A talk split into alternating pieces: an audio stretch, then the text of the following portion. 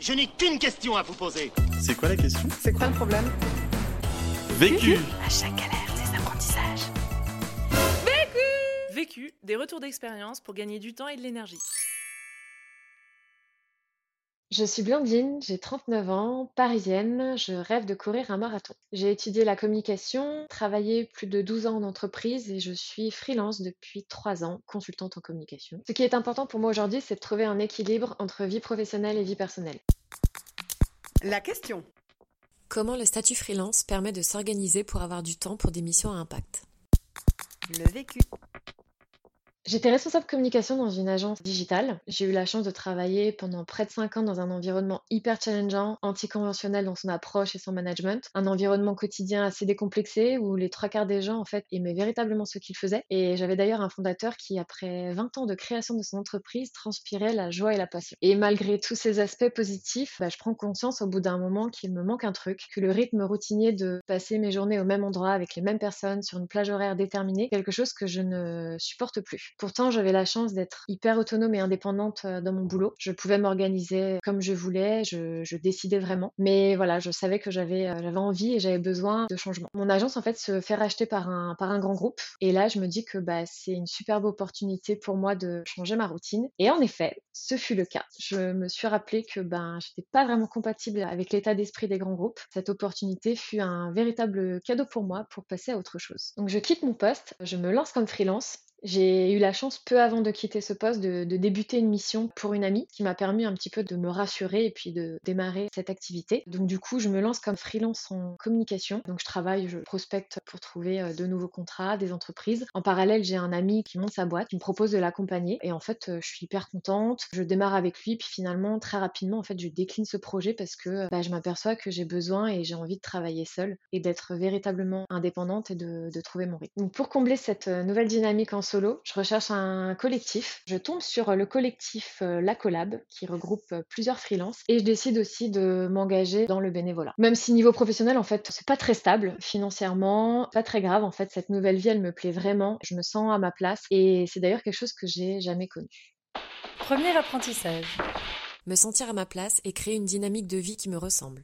Pour créer une dynamique de vie qui me ressemble, en fait, j'organise mes journées un peu comme j'en ai envie. Mon idée, c'est de plus subir en fait la routine de, vie que j'avais en entreprise et qui me convenait pas. Par exemple, deux à trois fois par semaine, je me lève comme si j'allais bosser en entreprise, sauf qu'en fait, bah, je vais travailler dans un café. J'y passe toute la matinée parce que j'aime ce remue-ménage d'ailleurs qui, qui me stimule et m'inspire énormément. Le midi, je peux aller déjeuner avec une amie, un copain freelance. euh, Ça nous permet de faire une petite pause dans notre journée euh, studieuse. Par exemple, il m'est arrivé d'avoir besoin d'une vraie pause aux alentours de 16 heures. Et du coup bah, de sortir me balader en fait pour m'oxygéner à la fois le cerveau mais aussi euh, dynamiser un petit peu mon corps et puis de rentrer une heure plus tard euh, pour reprendre mon travail euh, de 17h à 19h un truc que bah, je pouvais pas forcément faire avant quand lorsque j'étais en entreprise. Je voulais aussi pouvoir entremêler ma vie professionnelle personnelle et associative sur un même planning horaire si je le souhaitais. Par exemple je suis bénévole chez les petits frères des pauvres où je vais rendre visite à une personne tous les 15 jours pendant une heure. L'idée, c'est d'échanger avec elle, euh, de pouvoir créer un lien euh, social pour rompre son isolement. Je sais que voilà, tous les jeudis, à peu près, tous les 15 jours, ma journée se termine à 17h parce que euh, je vais rendre visite à cette personne et c'est un moment qui est hyper plaisant pour moi.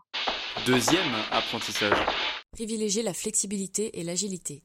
Alors, pour privilégier la flexibilité et l'agilité, par exemple, je m'adapte aux demandes clients sans pour autant accepter ce qui ne me convient pas. C'est pour moi une grande force du freelance, c'est tu bosses pour toi, donc tu as la possibilité de dire oui, mais aussi de dire non. Je me souviens d'ailleurs d'un premier échange que j'avais eu pour une collaboration. Je rencontre l'un des fondateurs de l'entreprise. Les échanges sont hyper durs. Je joue le jeu malgré tout. Et en fait, cette personne, à la fin de cet entretien, me demande de lui faire deux propositions d'action pour challenger sa communication. Et en fait, je repars un petit peu perturbée parce que je me dis, bah en fait, on, on a quand même échangé sur pas mal de choses durant le rendez-vous. Il me demande de lui faire deux propositions, donc soit il m'a pas écouté, soit il attend autre chose. Le week-end passe. Le lundi matin, en fait, je suis relancée euh, par mail par euh, l'assistante. Et en fait, pendant tout le week-end, j'ai tergiversé. Je, je savais pas du tout. Et là, je me vois lui répondre qu'en fait, euh, bah, je les remercie pour ce rendez-vous, mais en fait, je, décline la, proposition. Dans la foulée, l'associé me rappelle aussitôt et il me demande pourquoi. Bah, en fait, il comprend pas parce que pour lui, le rendez-vous s'est hyper bien passé. Et là, pour la première fois, en fait, j'ose dire que je ne suis pas intéressée car en fait, je l'ai trouvé hyper abrupt dans ses propos et que, bah, en fait, moi, je ne perçois pas une collaboration de ce type. L'autre chose importante pour moi, c'est de passer à l'action dans mon envie de diversifier mes activités professionnelles. En fait, en plus d'être freelance en communication, je donne des cours en école supérieure. En fait, grâce à une amie, j'ai été contactée pour mentorer des étudiants en fin d'études et depuis, en fait, bah, j'interviens comme formatrice ou comme jury de fin d'année. Également,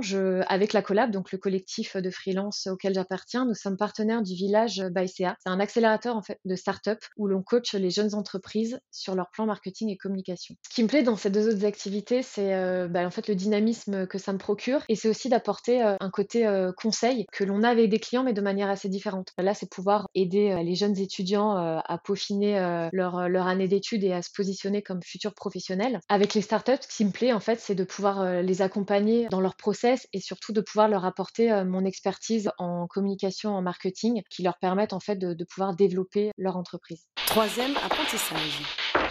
Trouver l'équilibre entre indépendance et réseau pro. Alors, mes bonnes pratiques pour trouver l'équilibre entre indépendance et réseau professionnel, tout d'abord, c'est prendre du temps pour la prospection et développer mon activité. Travailler seul, euh, ça nécessite d'avoir une certaine organisation. Et du coup, pour cela, ben, moi, je me donne euh, des objectifs pour me permettre d'avancer et d'éviter la procrastination. Par exemple, euh, la prospection, c'est une tâche qui est hyper importante, mais qui est pas toujours évidente quand on est freelance et qu'on travaille seul. du coup, je me suis mis en fait des petits objectifs pour avancer. Par exemple, une heure de prospection par jour en période creuse et puis parfois un peu moins en période forte. En fait, ça m'évite d'être derrière mon ordi, de bloquer et d'être un peu en stress parce que finalement, j'avance pas, mais en même temps, euh, bah, je, je prospecte pas.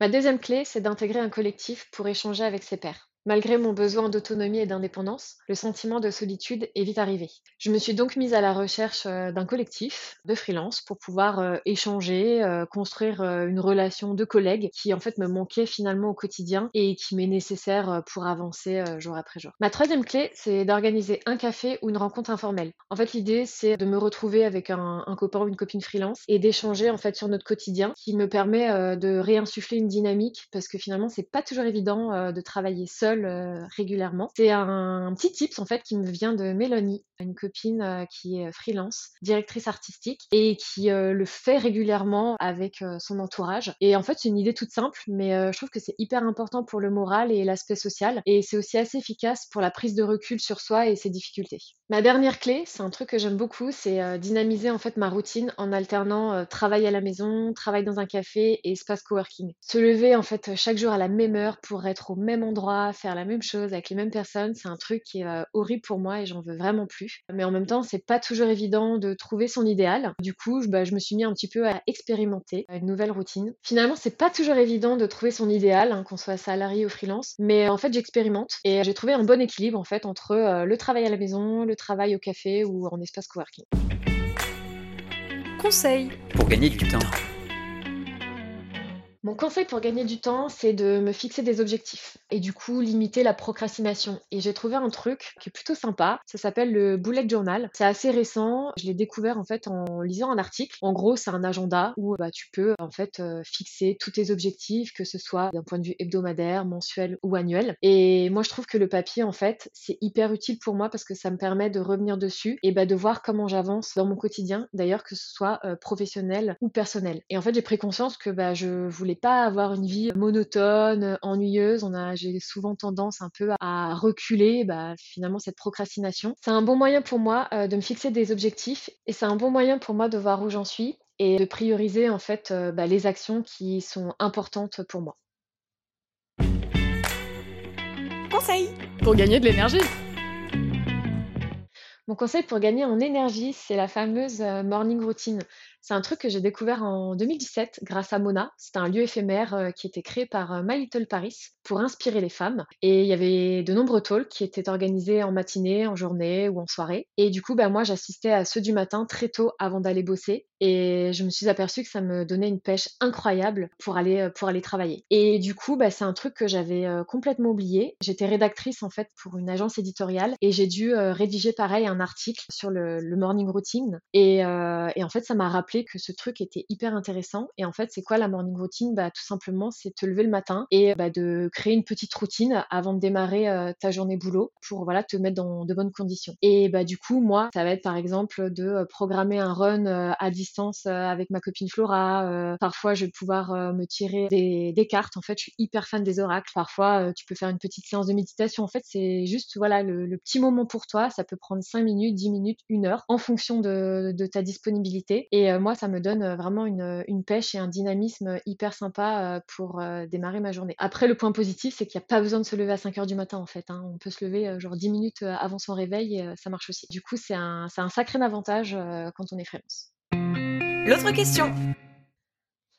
La question que je me pose, c'est comment intégrer un troisième challenge dans ma vie et combien de vies peut-on avoir en une?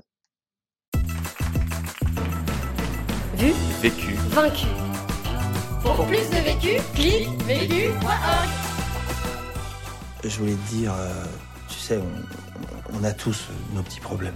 Vécu. Buy ticket for change.